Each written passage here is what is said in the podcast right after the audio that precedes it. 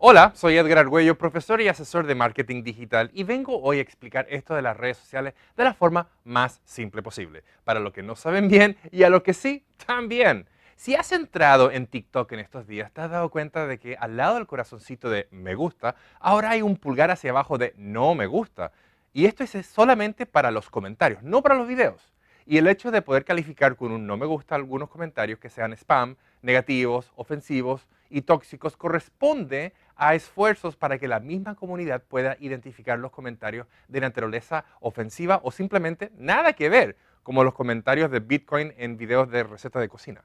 Ahora, me pregunto, ¿quién supervisa a lo que dan no me gusta? Porque ahora aparecerá el servicio de no me gusta automatizado y abusivo para hacer invisibles los comentarios de, por ejemplo, tu competencia o de alguien que simplemente te cae mal.